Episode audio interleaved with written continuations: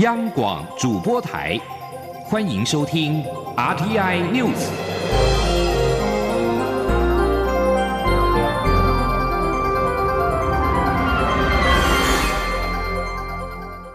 听众朋友您好，欢迎收听这节央广主播台提供给您的 RTI News，我是张顺祥。中国解放军驻香港部队罕见现身街头，清理反送中示威者设下的路障，引发外界关注揣测。美国联邦参议员十六号也表达关切，忧心此举恐怕代表北京计划进一步的武力升级。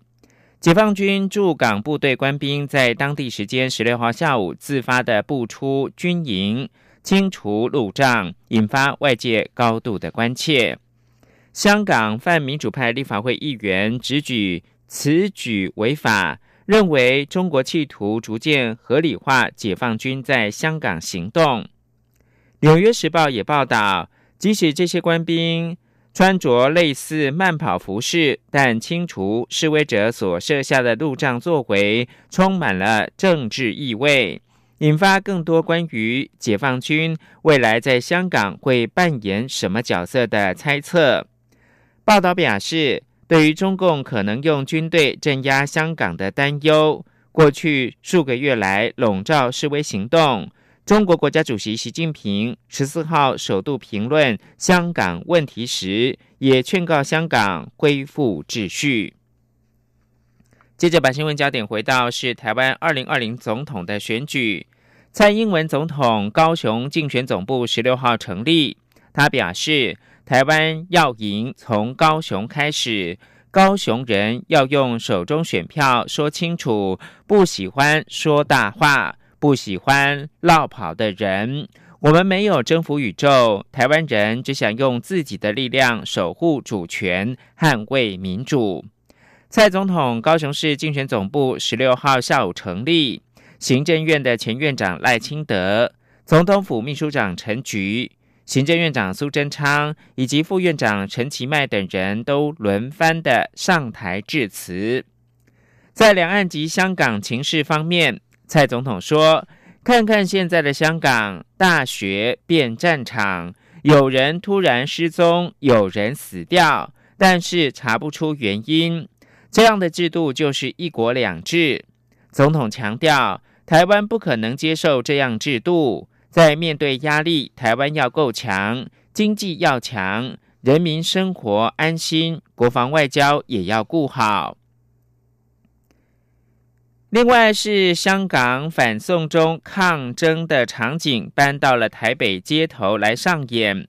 台湾公民阵线等团体十六号与三语市剧场合作，展开香港缩时艺术行动，透过剧场工作者的肢体语言。提醒台湾民众，香港的民主抗争仍未停歇。记者陈国伟的采访报道。举起写有警告催泪烟的告示牌，台北信义区街头上演一群港警与反送中青年团体对峙的场面。这是台湾公民阵线及香港编程青年等团体特别邀请剧场工作者呈现香港人现在的处境，同时表达香港人追求自由民主、命运自觉的诉求。台湾公民阵线发言人江明燕表示，中共近来的强势表态，显现香港正处在政权加强镇压的危急时刻。所以需要国际社会共同反制中国政权的暴力。这一次行动的目标是希望可以让更多平时可能没有在媒体或是网络上面看到香港直播的状况，或者香港这些警察暴力的状况的民众，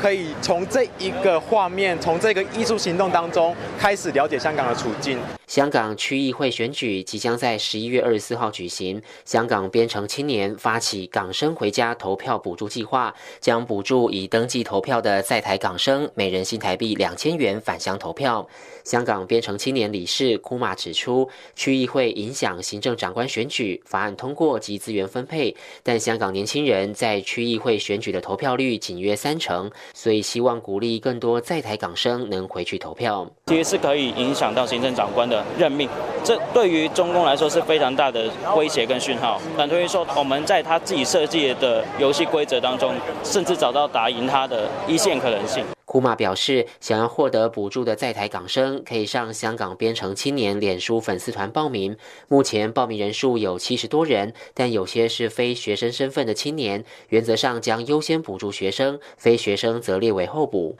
库马说，原本预计以十万元补助五十人各两千元，但因持续收到各界资助，因此将会补助到六十五人。后续将视情况，有可能再调升补助名额。中央广播电台记者陈国伟台北采访报道。持续关注的是二零二零总统大选，中央选举委员会十八到二十二号受理总统、副总统参选人登记。国民党总统参选人韩国瑜。跟副手张善政，你在十八号登记的首日上午前往中选会登记参选，象征国政起航。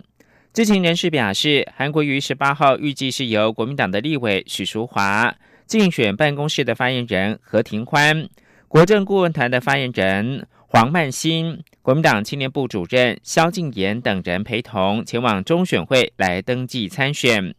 此外，国民党总统参选人韩国瑜周末展开新北市的倾听之旅。十六号参加党籍立委参选人黄志雄举办的运动体育政策发表。韩国瑜预告，下个星期会公布六岁以下国家帮忙养的托育政策。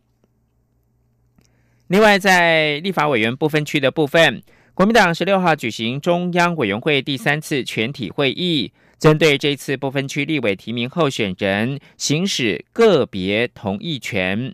在经过两个多小时的议程之后，名单最后出炉，将自己列入不分区名单的国民党主席吴敦义，以及备受争议的陆军退役中将吴思怀，不同意票都相当的高，但最后仍然是顺利过关。至于排名第十七的陆委会前副主委张显耀。在没有出席自我介绍的情况之下，成为唯一被刷掉的不分区立委提名人。请央广记者陈林信宏报道。国民党十六号举行中央委员会第三次全体会议，在行使不分区立委同意权的议程中，也开放所有三十四位候选人自我介绍一分钟。原本将自己列入安全名单内，后因为外界质疑而后移至十四名边缘名单的党主席吴敦义，他在一分钟的政见说明时，还特别强调，他应该用他一生充实的训练为国民党奋斗，不只是要让国民党总统参选人韩国瑜当选总统，更要从国。国民党产生出最有经验、最有能力的立法院长。台湾需要好的总统，也要好的立法院长。至于在十五号临时中常会上就公开呼吁吴敦义退出名单的党副主席郝龙斌，十六号也再次呼吁不分区立委名单对国民党明年争取总统大选与立委选举胜选很重要，期盼党内对这份名单再做适度考量。郝龙斌说。提名人他对于这个不分区的看法，这也反映了基层民意，尤其是呃广大的韩粉他们的情绪跟意见，我觉得应该要予以适当的尊重。尽管如此，在经过两个多小时的议程后，受争议的党主席吴敦义、陆军退役中将吴思怀分别有五十八票、八十二票的不同意票，仍然顺利过关。至于排名第十七位的张显耀，在没有出席自我介绍的情况下，成为唯一被刷掉的不分区立委提名人，更创下国民党首次有不分区立委提名人遭否决的纪录。党副主席曾永权也宣布，此次不分区立委名单行使同意权的结果。我们刚刚投票一百八十九票，依照我们相关的规定，不同意票超过一半，视为不通过名单；在九十五票以下的，视为通过名单。那今天已经有电脑列表，而现在宣布没有通过名单，张显耀。张显耀在同意权投票结束后才赶至现场。他受访表示，没有收到通知，也不知道时间和地点。不过，副主席曾永权在会议上则表示，他们有通知张显耀要上台发表政见一分钟。中央广播电台记者陈林信鸿报道。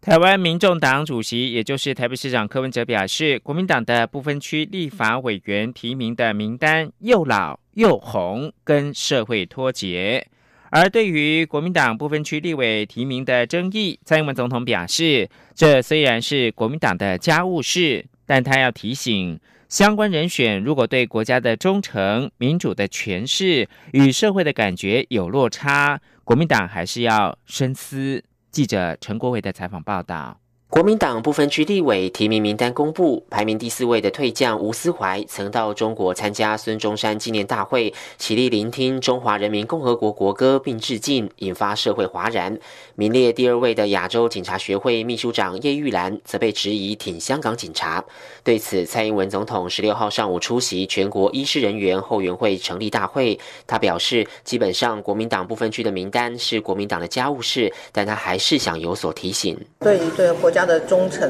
或者是对民主的这个呃诠释哦，跟这个社会的感觉有落差，或者社会大众有疑虑的话，我觉得国民党还是要慎思。至于在民进党不分区立委名单中，行政院前院长游锡坤名列第七，外传行政院长苏贞昌卡油失败，而且蔡总统还邀游锡坤到官邸讨论，却没有找苏贞昌。蔡总统回应，这都是过度的解读。那天只是还有些问题，大家要再继续沟通，所以去他那里。苏院长在整个过程没有特别坚持什么事情，而且他的公务也繁忙，所以就没有邀他。蔡总统强调，两个院长毕竟都是资深前辈，在这过。过程中都有自己的想法，但他们都是本于大局着想，没有所谓私人的问题。总统也提到，这份部分区名单有一些政治资深的人参与其中，那是党团希望到时候在决定立法院长人选时，能有多一些选项。中央党部有中央党部的布局，没有向谁允诺什么职务的问题。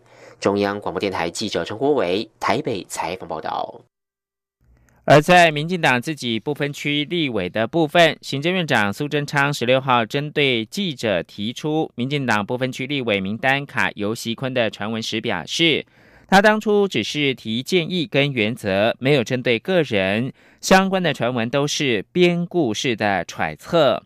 苏贞昌前往土城的三元宫参拜祈福，媒体追问是否有卡游的传闻。苏贞昌表示，这就讲得太远了。他提出的建议原则都是理想，当时仍然没有出现任何人的名单，没有针对任何人，传闻都是后来编故事的揣测，其实没有必要。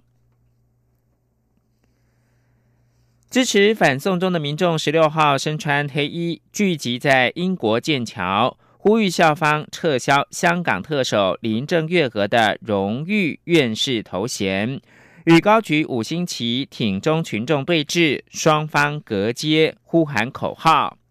林郑月娥是剑桥大学沃尔森学院三十七名荣誉院士之一。随着香港局势的升高，港警甚至进入到香港的中文大学，让学术界哗然。旅英港人在脸书粉丝页发起活动，号召十六号下午两点齐聚英国知名的学府剑桥大学评议会大楼外展开游行。一方面呼吁剑桥大学撤销林政的荣誉院士的头衔，同时诉诸各界重视香港人的处境。马来西亚《施华日报》日前一封内部声明表示，应中国总领事馆要求，新闻内容应该避免中港台名字并列，必须写成中国括弧，包括了台湾跟香港，引发争议，也有民众发起罢看。根据了解，这封声明是马来西亚东部的沙劳越州报纸《施华日报》所发出，署名者是新任《施华日报》的总编辑谢周文。内文表示，应中国驻马总领事馆要求，由于香港跟台湾属于中国领土，日后新闻内容或标题应该避免中港台名字并列。若同时出现三地的名字呢，需写成中国括弧包括了台湾跟香港。这项声明的对象是《施华日报》的所有编辑跟记者。事情十一月十四号在脸书流传开之后。许多网友都谴责中国领事馆干预媒体自由，认为马来西亚媒体应该要有编辑的自主权，并且有人掀起了罢看的言论。意大利运河之都威尼斯十五号被异常高涨的满潮淹入，十六号又面临到红色警戒，当局已经宣告威尼斯进入到紧急状态，并警告将再度出现洪水跟强风。强大风暴跟狂风引发了海水大涨，袭击威尼斯地区。市长布鲁纳罗十五号下令关闭著名的地标圣马可广场。广场十六号重新的开放，但威尼斯已经预警十七号的最高水位达到一点六公尺，虽然低于十二号出现的五十三年来最高水位一点八七公尺，但是还是属于危险的。民防保护当局已经对威尼斯地区发布了天气红色警戒，警告会有强风激起海水高涨。不过，十六号正午最高水位预估只有一点零五公尺，应该是属于可应付的范围。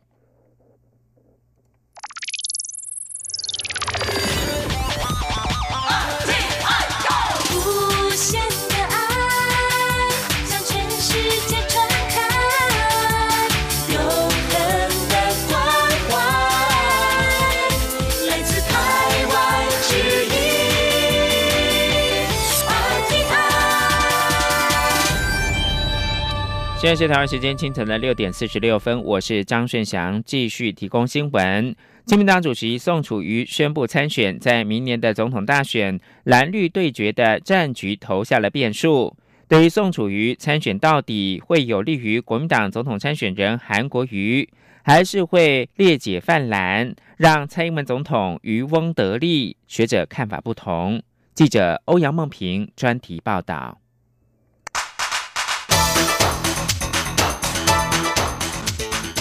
专题报道。亲民党主席宋楚瑜十三号上午正式宣布投入明年的总统大选，与有“广告教母”之称的余翔搭档，挑战第十五任正副总统。在红海集团创办人郭台铭及台湾民众党主席柯文哲确定不选后，明年总统大选原本已经回归蓝绿对决的态势，如今宋楚瑜五度出征，势必会激起浪花。至于这个浪头有多大，又会冲向何方，蓝绿阵营都还在观察。国民党副发言人黄兴华认为，宋楚瑜参选对蓝绿都有影响，但由于亲民党支持者多偏向泛蓝，因此对国民党的影响相对较大，但还不至于让双方的差距明显扩大。他说。我们目前还是用这种巩固基本盘的策略，特别是张善政张院长已经出任副手，所以在这个部分呢，他可以在都会区或者是在北部的地区，可以针对所谓的知识栏或经济栏的部分呢，可以有比较多的着力，然后跟韩市长两个人能够相辅相成，然后把我们的基本盘巩固下来。在宋楚瑜宣布参选记者会中，郭台铭的核心幕僚蔡庆瑜、刘幼彤都出席。宋楚瑜也明白表示，亲民党的不分区名单中会有郭台铭的影子，因此。民进党党内人士认为，在郭台铭决定不选后，原本不打算投票或是改投蔡总统的知识蓝、经济栏，如今可能找到出口，转向宋楚瑜。但是这数量有多少还很难评断。蔡振营还要再观察宋楚瑜后续的选战策略，以及与郭台铭合作的情况。东海大学政治系教授沈友忠也认为，这次大选负面选举情况严重，许多选民是基于更讨厌某一方而被迫选择另一方。如今宋楚瑜提供了第三选项，会让这些选民找到宣泄的出口。但到底蓝绿两阵营谁会失血较多，还是得看宋楚瑜后续提出的竞选主轴以及策略比较吸引偏向哪一方的选民。但他也指出，韩国瑜的支持者内聚力及排他性都很强，非韩不投的立场鲜明。相对而言，蔡总统的选票比较容易松动，蔡阵营必须有所应应。他说：“宋楚瑜可能不见得会对深绿的那个地方会有吸引力，但是对于中间选民来讲的话，还是会有一些他的这个吸票的这个效果。所以就这一块来说，呃，蔡英文能不能够除了在深绿那一块透过赖清德来得到整合，然后另外在中间选民的开拓上面来讲。”能够能够主动出击，而不是在于过去纯粹是靠着呃害怕或者是反对呃韩国瑜哦就会自动的投给蔡英文这边来讲，他可能要有更新的一个做法，才能够避免说这边的选票会流到宋楚瑜那边去。台师大政治研究所教授范世平则指出，就民调来看，宋楚瑜参选对蔡总统的影响比较大。但他认为，如果蔡阵营后续选战采取强力攻势，而宋楚瑜仍维持温和的打法，即使有选票流向宋楚瑜，最后也可能回流。对于韩阵营来说，范世平认为，宋楚瑜吸引的主要是投不下韩国瑜的蓝营支持者。在宋楚瑜参选后，这些人可能会有三分之一转向，但由于宋楚瑜的副手太弱，如果蓝营支持者认为他没有胜选的机会，就可能自行弃保，最后仍然无法威胁到韩国瑜。他说：“如果今天宋是跟郭台铭合作，那不得了，那搞不好韩韩国瑜搞不好被弃掉。”如果宋楚瑜今天跟郭台铭合作，宋郭配，那就很强了。宋郭配的话，我觉得紧张的是韩国瑜，韩国瑜会被气保掉，搞不好。但现在因为宋楚瑜找的这个太太弱了，所以我觉得他他就只有象征意义了。相对于总统大选，沈友忠认为宋楚瑜的参选对于立委选举的影响比较大。他指出，在台湾。第三势力约有百分之十到百分之二十的空间。之前因为郭台铭与柯文哲合作，让台湾民众党有机会跃居第三大党。但如今宋楚瑜带头冲锋，让亲民党有死灰复燃的机会。加上宋郭和的态势明朗，柯文哲在其中扮演何种角色还未定的情况下，恐怕会让民众党的声势受到重挫。至于宋楚瑜的参选是否会促成第三势力的整合，沈友忠表示要看宋柯之间是否合作。但他也指出，小党在政党票上仍有互斥作用，除非能像绿党和社会民主党组成联盟的方式共提不分区名单，否则如果兄弟登山各自努力，仍难免出现竞争。就算选后再谈合作，也是困难重重。那如果说亲民党跟民众党愿意共提名单的话，然后是用第三个名称来来进行一个整合的话，可能效果会比较大，会有加成的效果。那如果做不到这一步的话，那就只能在选后。那选后的话，谁是做第三势力的老大？然后那看选举结果。那另外来讲的话，路线上面来说，也要重新来去做一些调整跟跟跟这个呃协协商哦。就这一块来讲的话，其实我觉得难度是相当的高了。范世平也认为。郭柯都是个人品牌，他很怀疑是否所有选民都能在投票时将柯文哲连接到台湾民众党，再连接到与郭台铭合作。而郭台铭既推荐人选列民众党的不分区名单，又为宋楚瑜站台，或许还会帮忙国民党的有郭人士，也无法给选民清楚的政治形象与意向。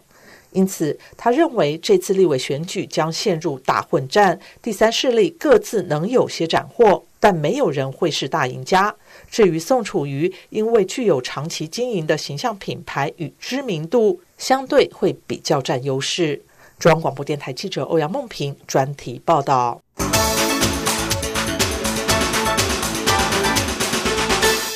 在国际情势方面，美国政府为了因应中国在南海地区的迅速扩张，二零一七年提出了印度太平洋战略，但至今这项战略的成效不彰。中国在南海发展速度有增无减。美国国务院提出新的印太战略报告，准备以更具体的方式落实战略目标，扩大结合志同道合国家，共同遏制中国独占南海的企图。张子清专题报道。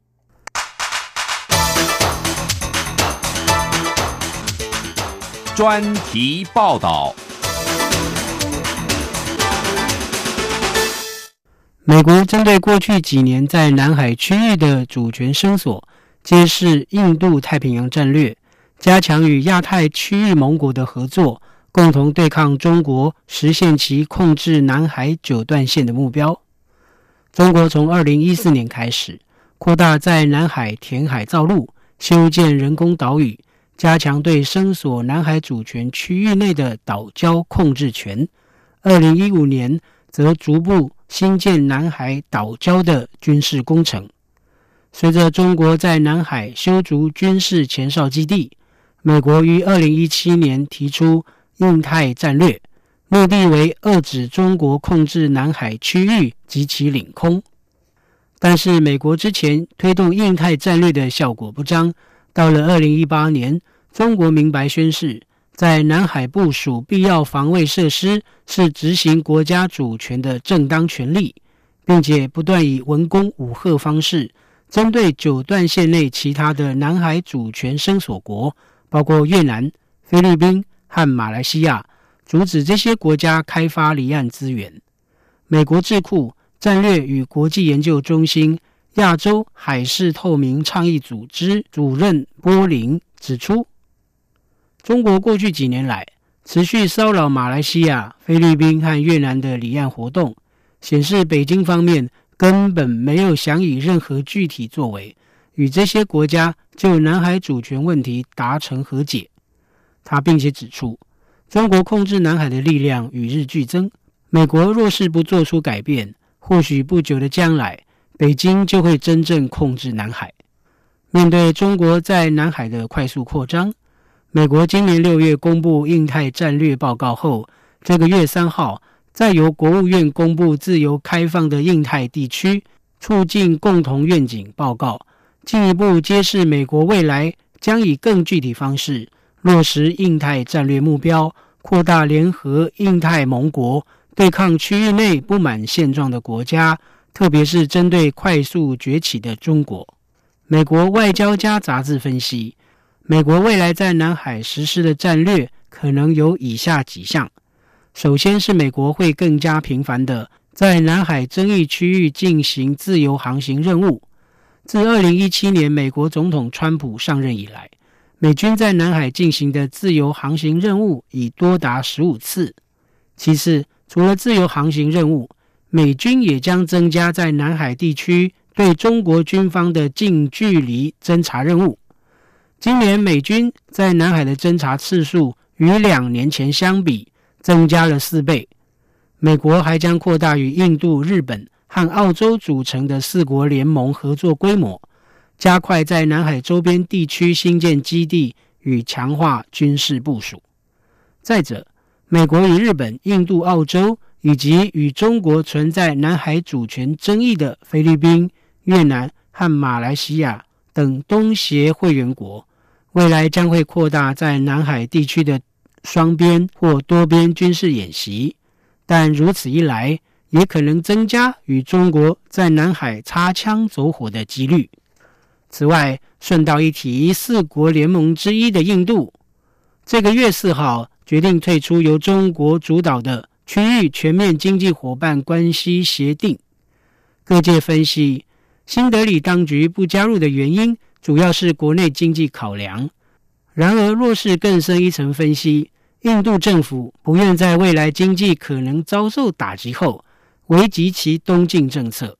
失去与中国在东南亚及南海事务分庭抗礼的地位，也是其考量因素之一。印度独立评论记者马加尼指出，印度若加入 RCEP，恐将造成印中之间的经济失衡。打击印度在东南亚的战略利益，进而削弱印度以竞争者的角色对抗中国的扩张。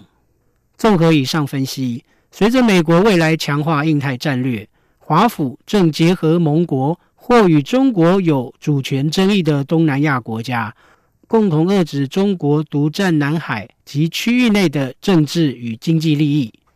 然而，这场扩张与反扩张的对抗。势必让东南亚的地缘政治更形复杂，未来南海局势将如何演变，值得密切关注。以上专题是由张子清撰稿播报，谢谢各位的收听。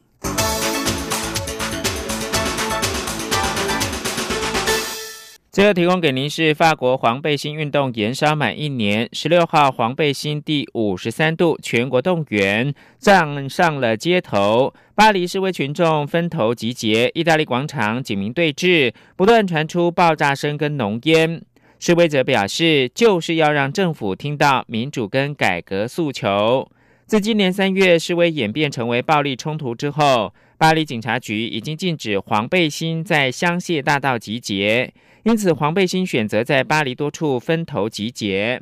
巴士底广场跟上佩雷门都出现示威者，但以意大利广场情势最为紧张。一共有一百零五人遭到警方的盘查，一千五百多人遭到预防性的拘留。新闻由张顺祥编辑播报。这里是中央广播电台台湾之音。